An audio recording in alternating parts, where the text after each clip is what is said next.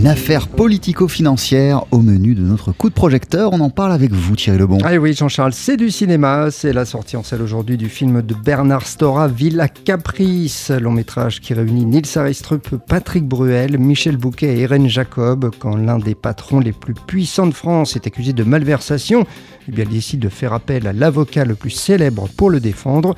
Une rencontre en forme de face-à-face qui va bouleverser leur vie. On écoute Bernard Stora. Ça fait des étincelles et puis surtout on est très content parce que c'est ce qu'on a voulu. J'avais depuis le début l'idée de ce face-à-face. J'adore les films dialogués déjà, j'adore les films où on parle.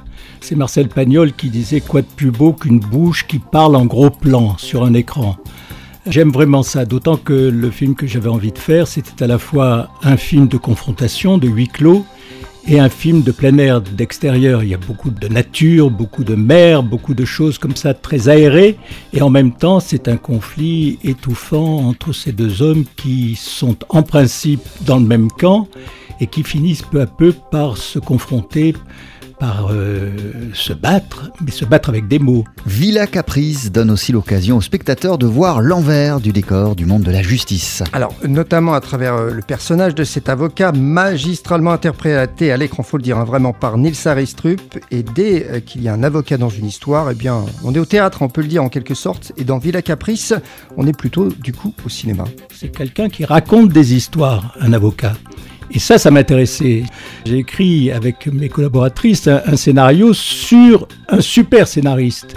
Et les scènes que j'ai pris le plus de plaisir à tourner, c'était effectivement ce qu'on appelait des trainings, c'est-à-dire les moments où, et qui correspondent vraiment à la réalité, qui sont les moments où l'avocat répète avec son client, lui souffle les mots et les attitudes, pas seulement les mots, la façon de jouer les mots et la façon de dire certaines choses et de surtout pas en dire d'autres, y compris de censurer des expressions qui peuvent être à double tranchant et se retourner contre lui.